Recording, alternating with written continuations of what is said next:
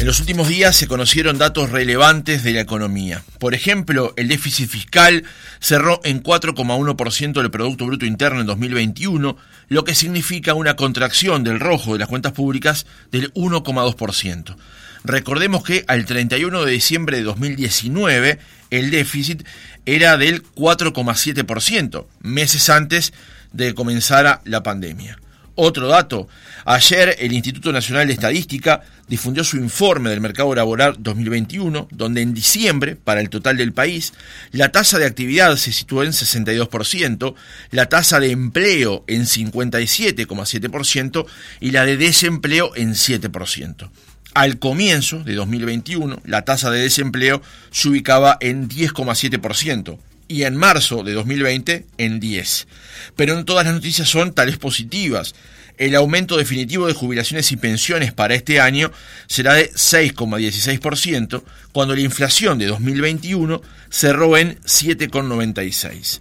¿Qué lectura se hace desde el equipo económico de estos datos? ¿En qué se basó la recuperación económica que además fue antes de lo previsto, según los analistas?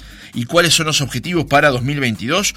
Lo conversamos esta mañana con Isaac Alfi, director de la Oficina de Planeamiento y Presupuesto. Alfi, ¿cómo le va? Buenos días, gracias por atendernos. Eh, buenos días, ¿cómo le va? ¿Bien? Muy bien, muy bien, muchas gracias. Alfi, una primera lectura, digamos, de este repaso somero que hice para la introducción de estos datos económicos presentados al comienzo de este año 2022. Eh, yo lo que, lo que estamos viendo, creo que la lectura es, eh, hubo una aceleración del crecimiento yo creo que en el, último semestre, pero en el último trimestre del año pasado, este, claramente. Los signos del mercado de trabajo a partir de agosto eh, ya venían mejorando, pero se mejoraban sobre una base muy, muy baja. Ya la base se empezó a aparecer a la prepandemia allá por agosto, septiembre, y a partir de ahí igual eh, el mercado afortunadamente siguió mejorando. Yo creo que el dato hay muchos datos, digamos, pero el dato más relevante del mercado de trabajo es que en el último trimestre, en promedio del último trimestre, para evitar el dato de un mes, que metodológicamente ahora es un dato muy sólido, este, que es mucho más estable por la, porque la encuesta es muchísimo más grande, es la mensual para empleo, desempleo y actividad que antes. Este, eh, el último trimestre da 21 casi 21 mil puestos de trabajo más que el del año 2019, el último trimestre del 2019. O sea, eh, y ese dato de empleo del último trimestre es un dato razonablemente bueno cuando uno compara los últimos trimestres de los últimos seis años. Eh, y evitemos el, el 2020, 20, porque el 2020 claramente fue un año de una anomalía total. No, no, comparamos contra el año pasado, que creo, yo no, recuerdo exactamente, pero creo que el sobre el último trimestre lo que tenemos arriba es 60 o 70 mil puestos de trabajo arriba. No, no lo recuerdo estrictamente, es muchísimo, pero no hace mucho sentido esa comparación. La comparación contra el 2019 yo creo que es una buena. Eso justamente uno, uno ve un poco, ha mejorado algo, de la recaudación, este, claramente, ha mejorado, eh, inclusive ha, levantado la recaudación del BPS justamente sobre diciembre, noviembre, diciembre, octubre, noviembre, diciembre, sobre todo noviembre y diciembre, que bueno, que son un mes para atrás, claramente. Eh, digamos, yo creemos que la economía entró en una, una recuperación fuerte. Eh, a ver, uno puede decir superior a la que teníamos estimada, bueno, más o menos este, superior a la que el gobierno tiene estimada. No no es tan no es tan distinta a la que nosotros eh, en, principio te, teníamos estimado, claramente. ¿Y Alfie, dónde entiende usted que están las bases o los motivos de esa aceleración del crecimiento y esa recuperación fuerte con una mejora de recaudación? Nosotros creemos que, a ver, hay varios, hay varios factores. Yo creo que hay un tema de confianza muy importante en, el gobierno en sí, y eso genera una estabilidad. Las encuestas de confianza son este, y de optimismo futuro son razonables. No, no estamos derrochando optimismo, pero tampoco estamos en pesimismo. Yo creo que la zona es moderado optimismo, algo por el estilo. Eso en primer lugar. En segundo lugar, claramente el sector externo y el, por el lado de las exportaciones ha, venido tirando tirando fuerte y eso este, nos, nos, nos hizo una recuperación industrial importante. Nos están ayudando por un lado los precios externos de las, de, las materias primas, nos están complicando por el lado de los combustibles, del petróleo, claro, todo todo todo no, es para el mismo lado, pero en el neto cuando los precios suben Uruguay gana y eso es lo eh, los precios de las materias primas suben Uruguay gana y eso también nos, nos, nos está ayudando. Eh, la región no nos tira tanto, claramente, nos sigue poniendo un manto de incertidumbre, eh, pero en el año pasado también la región igual creció sobre una caída muy grande del año anterior, este, también creció y eso también ayudó, el mundo también ha, crecido, bueno, yo creo que todo venía, venía este, vino hacia, hacia ello.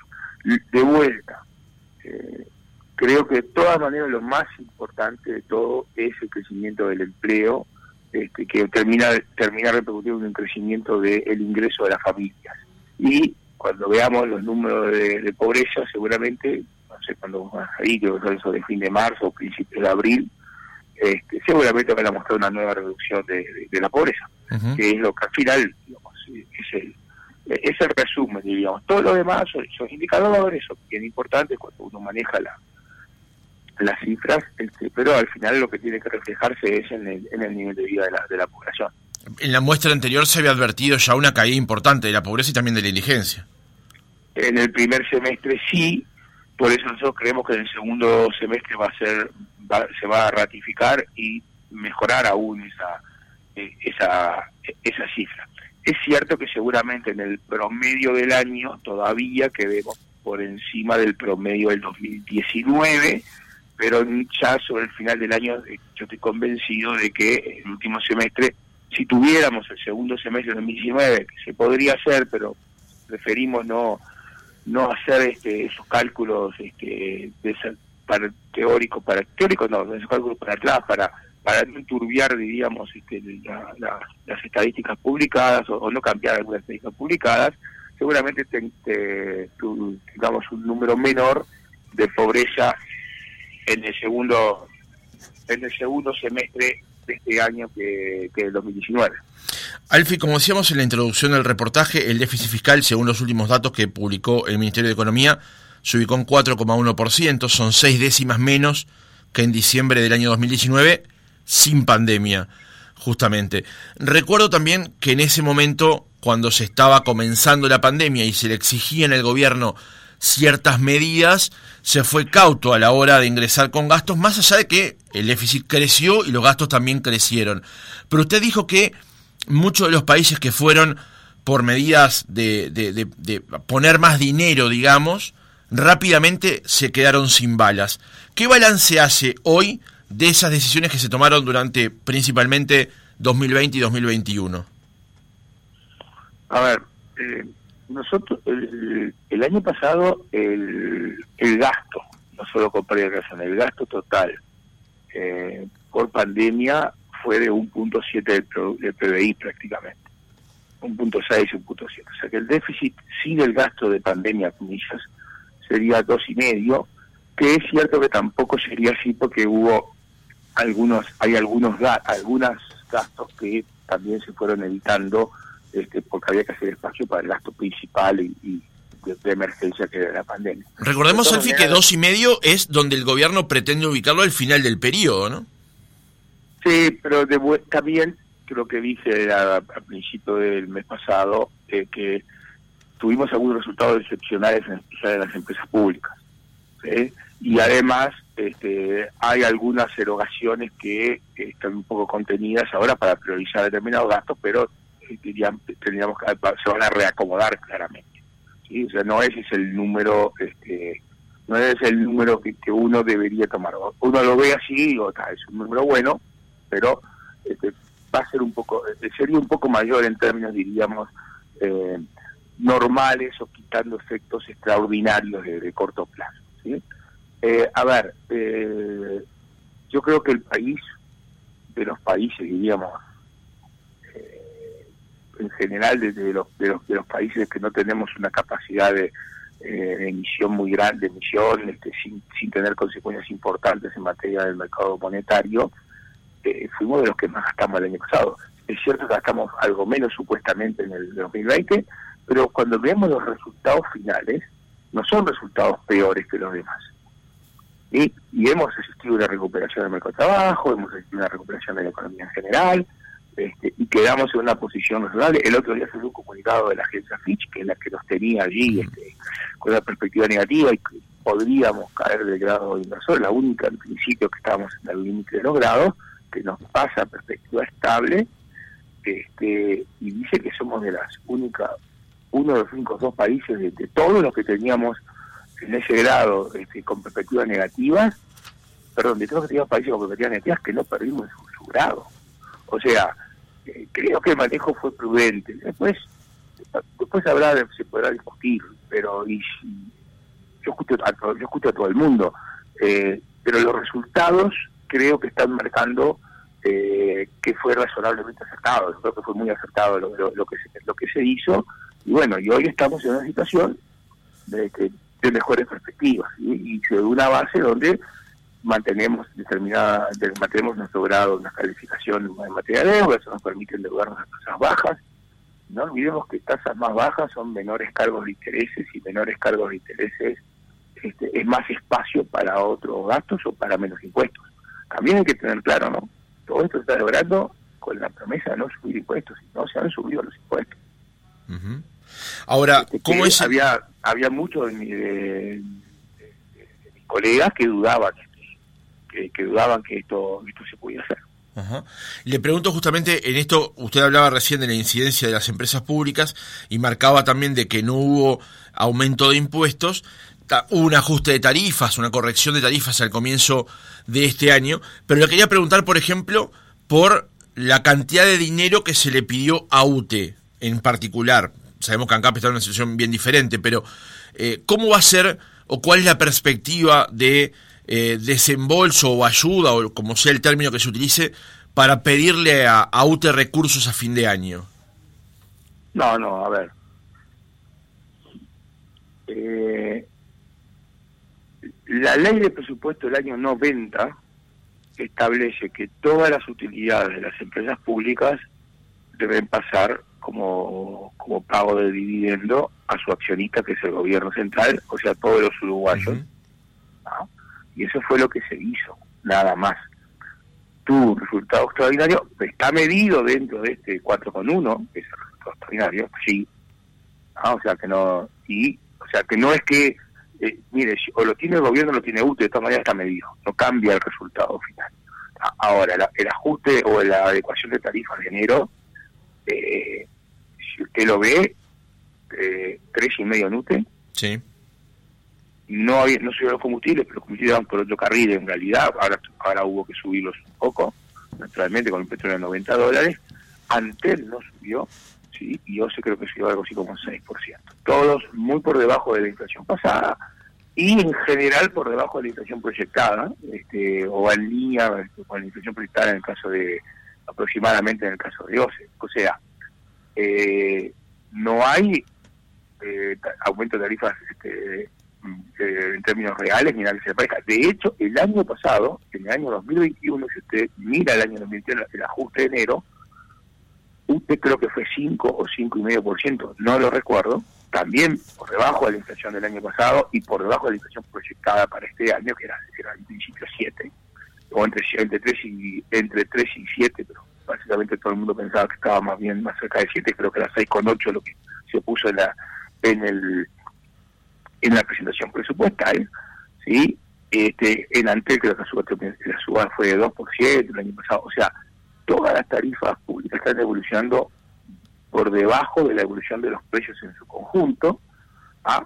eso con ajustes claramente dentro de las empresas, con cambios este, en, la, en la administración de las empresas que, que también que permiten eso, dentro de los márgenes que, que, que, se, que, se permiten, se están conteniendo las erogaciones superfluas, entendemos nosotros, se está dedicando el dinero al, digamos, al corazón de, la actividad y con un crecimiento en la actividad se aprovecha para no trasladar a tarifa, entonces que el usuario que tenga mejores condiciones. También eso en parte, en parte en especial en UTE, es parte de la competitividad del país, ¿no? También antes.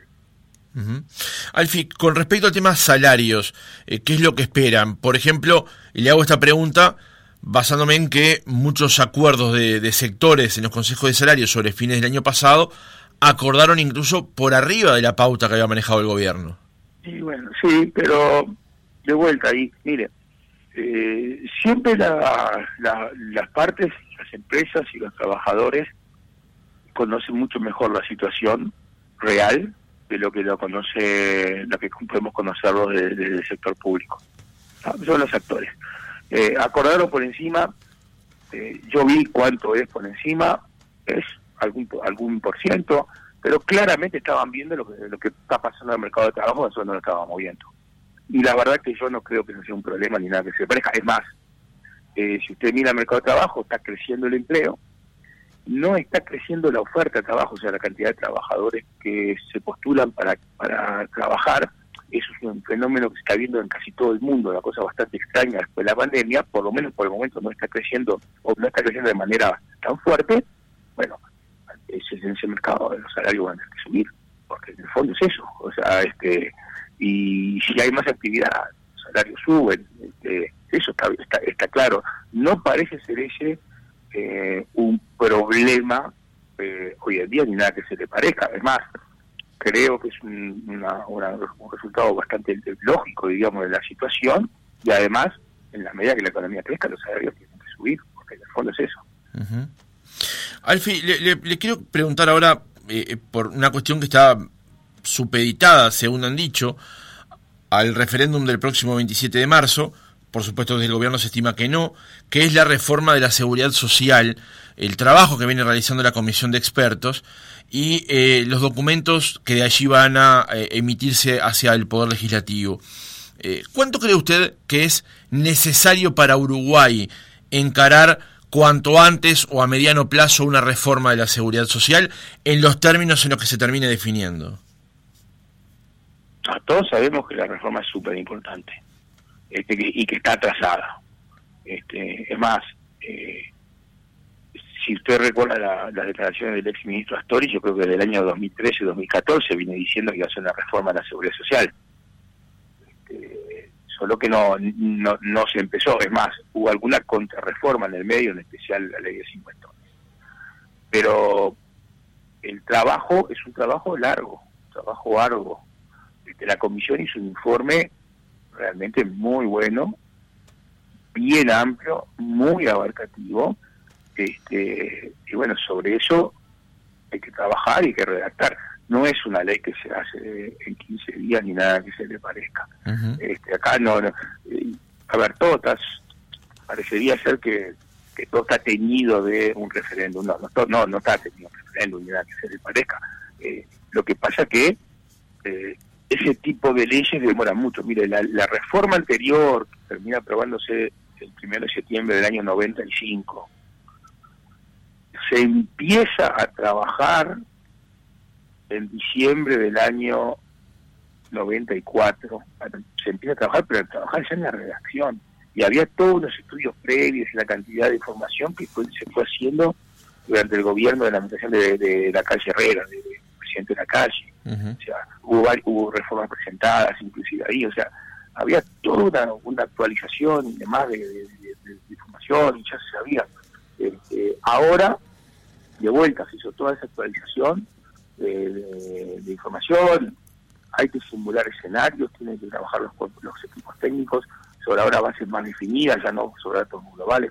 Este, eh, tampoco se le, o sea, no es un tema, es un tema sí este, de premura, pero usted no puede salir este, corriendo a, escribir y escribir mal y después tener problemas por todos lados.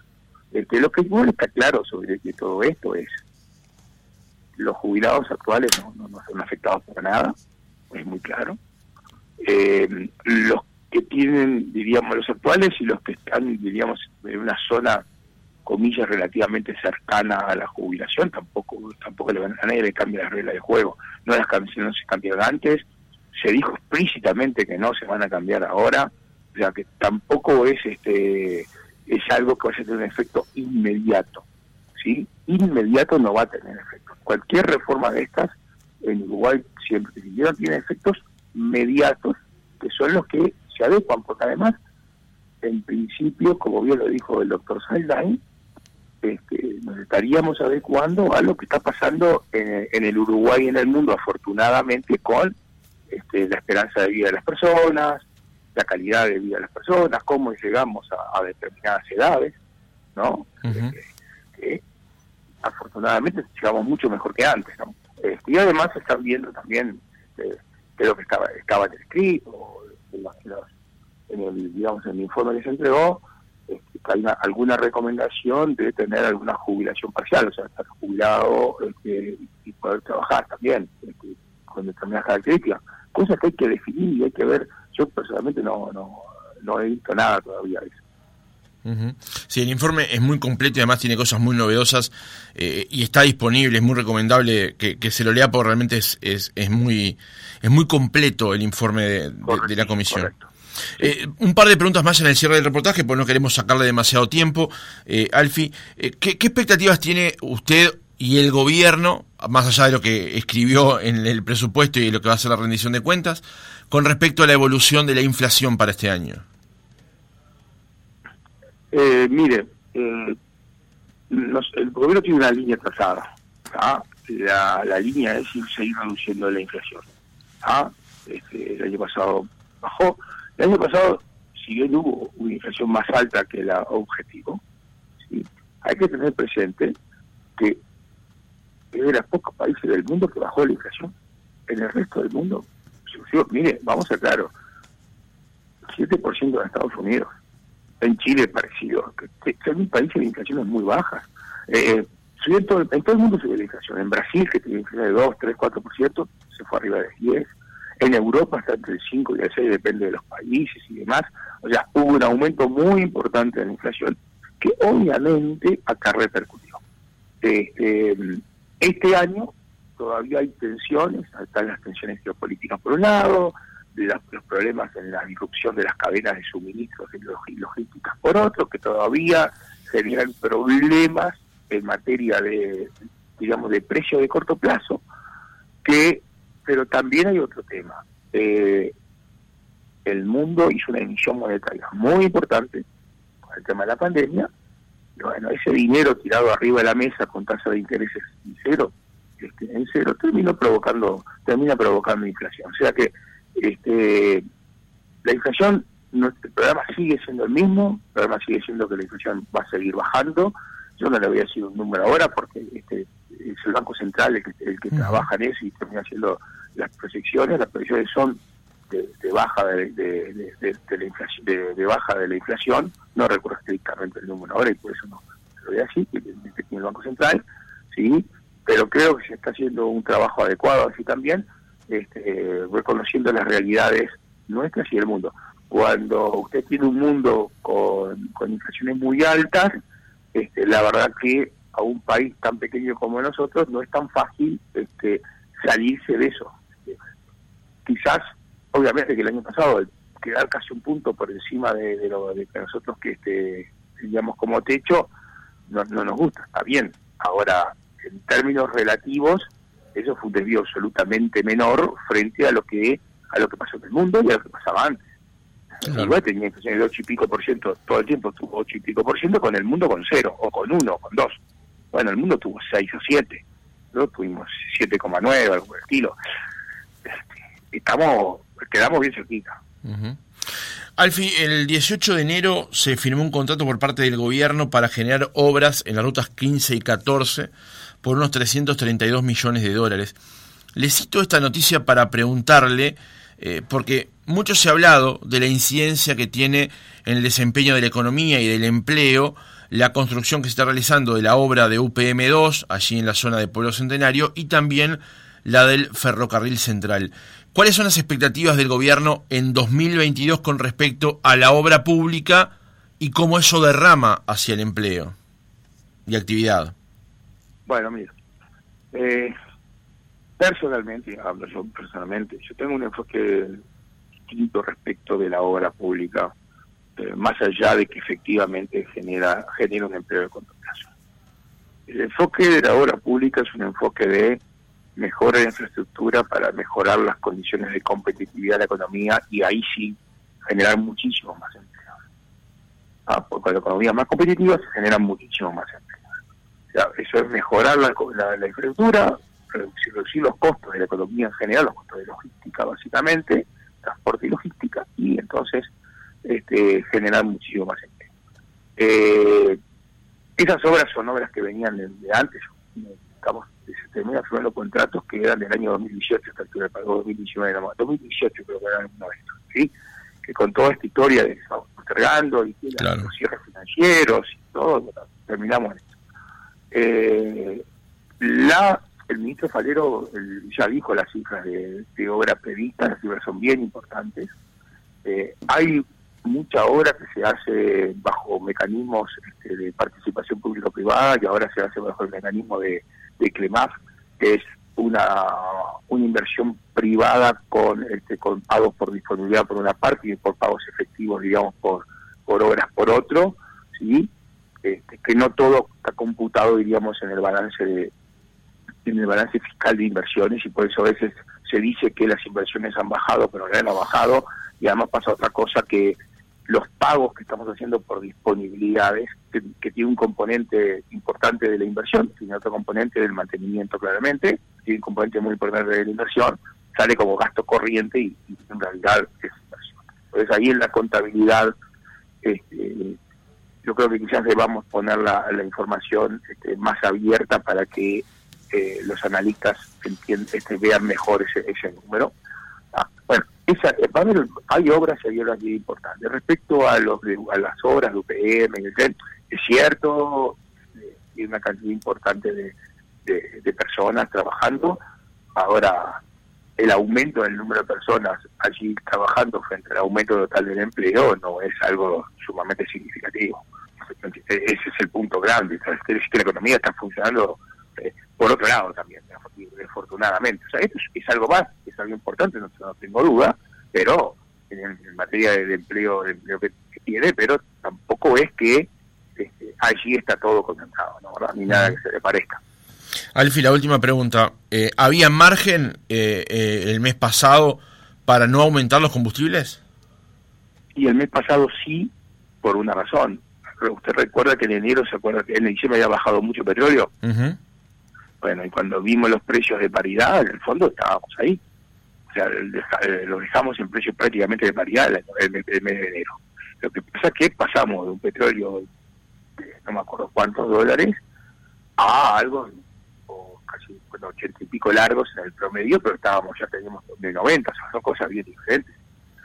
O sea, ahí está la diferencia. Yo creo que que en Uruguay, nunca nos acostumbramos, y esto viene de larga data, en algún momento va a haber que acostumbrarse a entender cómo es este, este mercado es un mercado más, eh, y así como el dólar el dólar puede subir y bajar todos los días, la carne puede subir y bajar por el mercado internacional, los granos, este, las frutas y las verduras que suben mucho cuando hay este mucha agua o, o muy poca agua y pues bajan, etcétera en todo el mundo suben, suben así, bajan así. Eh, yo los invito a mirar los precios en el mundo de los combustibles en el último año y a mirar en Uruguay. Y Uruguay sale no bien parado, recontra bien parado en materia de su, de, su aumento, de su aumento medido en dólares, ¿no? Recontra bien parado, la verdad que Uruguay este, mire, mire, mire el mundo, y bueno, eso es, eso es el trabajo que se, que se viene haciendo por parte de ANTAP claro, pero está trabajando fuertemente para, para eso también. Hasta ahora se ha hecho una valoración también de esos fondos extraordinarios que habían llegado a ANCAP por la venta de combustible a UTE para generar energía y exportarla. Por eso le preguntaba si había margen, o sea, tomando como referencia esos fondos, si quedaba margen para en el mes de, enero, para no aumentarlos para febrero, decía. claro que quedaba margen para enero, para febrero, que hay un margen. Lo que pasa es que este, usted tiene ese margen y usted está, está absorbiendo ese colchón que no tenía, lo está absorbiendo. Este, todavía tiene colchón. Este, bueno, eh, no tenía mucho sentido hacer determinadas cosas cuando usted tiene ese colchón totalmente inesperado. ¿Sí? Por fuera. Usted, este, lo que. Y usted, menos si usted espera que en algún momento esto se normalice y estos precios sean extraordinarios. Entonces tampoco tiene tanto sentido en la medida que se tiene este sistema de precios regulados. Entonces, mientras hay margen, yo creo que el margen eh, parece bien razonable usarlo moderadamente. Claro, si usted tiene un shock, un shock, tan grande como, como este mes, entonces usted se va a comer una parte demasiado grande del margen, bueno, la decisión, yo creo que correcta de parte del Poder Ejecutivo es, está bien, no podemos este jugar el margen prácticamente en un mes, un mes y medio, quizás o dos meses. bueno, Pero razonablemente este, yo creo que eh, se ha manejado. A ver, si algo yo creo que ha tenido todo el manejo del gobierno en, en todas las áreas es la prudencia. Esta es una más. Isaac Alfi, director de la Oficina de Planeamiento y Presupuesto, gracias por haber estado otra mañana con nosotros. Bueno, que vaya buen día, un gusto. ¿eh?